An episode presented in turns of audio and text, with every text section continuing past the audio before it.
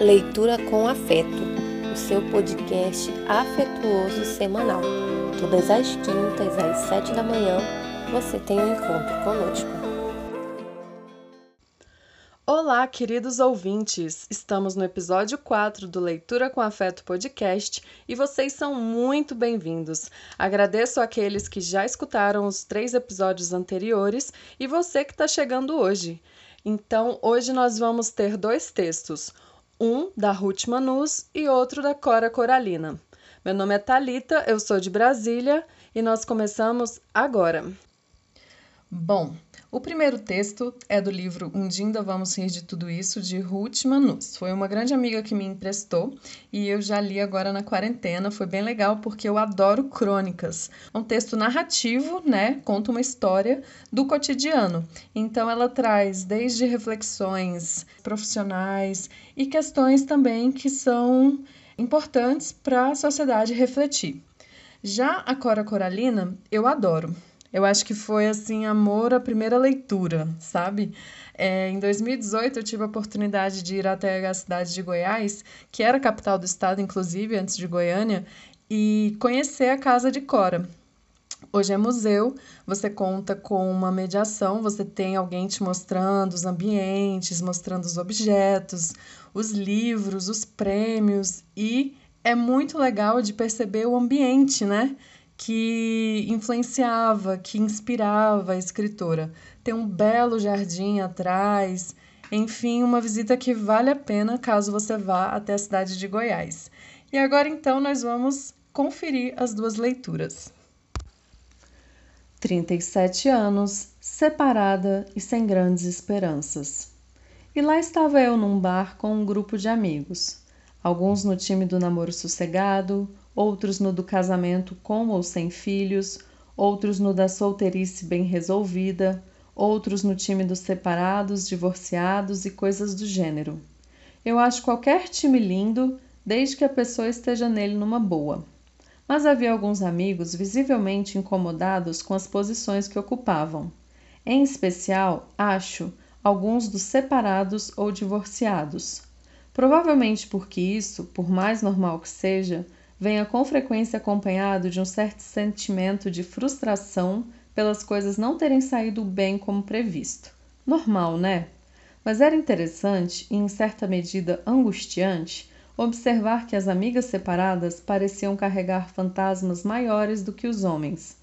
Não que elas se importem mais do que eles ou eles menos do que elas, mas porque elas sentem que seus prazos são curtos curtos para encontrar homens que se interessem por elas e não pelas de 25, curtos para pensar em ser mãe, para pensar em ser mãe de novo, curtos para cultivar aquele resto de esperança na vida a dois. Não vou dizer que seus anseios são infundados. Não vou dizer, miga sua louca, para com isso, você está fazendo tempestade em copo d'água. Eu entendo mesmo, e até me angustio um pouco junto com elas. Talvez eu agisse exatamente da mesma forma nessas circunstâncias. Eu entendo que é duro manter a fé depois de tanta cabeçada que a gente dá. Entendo que tem pressão por todo lado. A que vem da gente, a que vem da família, a que vem do mundo. Entendo que haja cansaço, que haja um certo desencanto, que haja uma certa perda da capacidade de sonhar, de romancear, de idealizar de esperar o futuro de braços abertos. Mas sabe, amiga, se eu pudesse te dizer alguma coisa, só diria: não se deixe amargar, não. Não tente ser a adolescente sonhadora dos 17, mas não se torne cética demais, ácida demais. Não digo isso pelo que os homens, ou quem quer que seja a pessoa com quem você gostaria de se relacionar, podem pensar. Não, digo isso por você, não se torne a pessoa resmungona que não acredita em nada nem em ninguém, que diz que todo homem é igual, que fala mal dos relacionamentos. Você nunca quis ser isso. Aproveite a seu favor a maturidade que ganhou nas pancadarias da vida. Não como cansaço, amargura, resignação. Tome isso como força, como redução do medo, como dose extra de coragem. Quem já caiu do alto e seguiu andando não precisa mais ter medo de altura. Não olhe para seu passado como fardo, mas como escola. Não desacredite. Minha mãe separou-se aos 34. Tinha dois filhos. Aos 36, encontrou meu pai, me teve com quase 39. Minha tia casou-se aos 43 com um suíço e eles tiveram vários gatinhos. Minha outra tia casou-se aos 46 com um americano e eles cruzam o Zewa de moto juntos. Minha outra tia separou-se aos 44 e encontrou um namorado fantástico com 50. A melhor amiga da minha mãe separou-se aos 39, casou de novo aos 51, separou-se outra vez aos 62. Agora está em Paris com as amigas, having the time of her life. Minha prima separou-se aos 33 e está radiante sozinha, mais bonita e bem-humorada do que nunca. Pode haver um desfecho que seja aquele que a gente espera, mas que pode não ser o que a vida nos reserva. A gente só precisa estar aberta para o que a vida oferece. As ofertas sempre continuam, não há prazo de validade nas pessoas. Boas ofertas, péssimos negócios, sapatos um número maior, batom perfeito para o seu tom de pele, livros desconhecidos.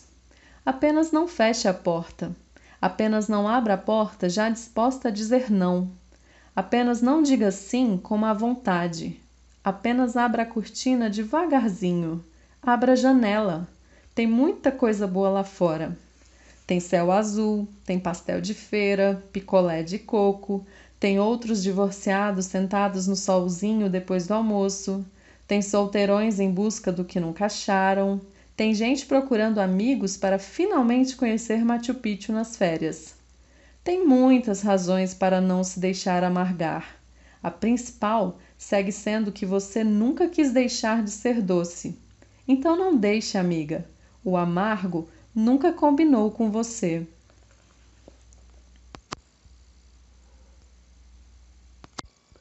Aninha e suas pedras. Não te deixes destruir, ajuntando novas pedras e construindo novos poemas. Recria tua vida, sempre, sempre. Remove pedras e planta roseiras e faz doces. Recomeça.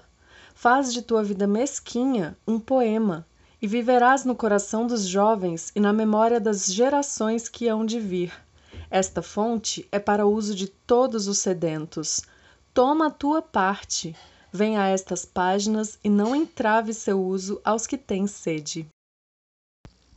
E você deve estar se perguntando como é que textos de duas escritoras que viveram em épocas tão diferentes podem se comunicar.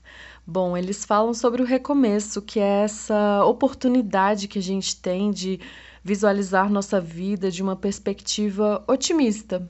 A gente acreditar que pode viver dias melhores sim, não importa a nossa idade, não importa o que já aconteceu na sua vida, aquilo que a gente está se movendo, aquela direção que a gente está seguindo, é que na verdade é o mais importante, né? As duas falam sobre o amargor e a doçura. A Ruth fala da gente não se tornar essa pessoa amarga que praticamente desistiu de viver e a Cora fala sobre uma fonte. A gente chega nessa fonte com uma sede, assim como todas as pessoas, isso não é uma particularidade, sim alguma coisa que todas as pessoas podem sentir em algum momento de suas vidas, que é a vontade de recomeçar. Então, essa é a reflexão que eu trago. Espero que vocês tenham gostado. Vão lá no nosso Instagram, arroba leitura com afeto podcast Deixe a sua opinião, deixe o seu recado. A gente está muito ansiosa por essa participação. E um grande abraço afetuoso. A gente se vê na semana que vem.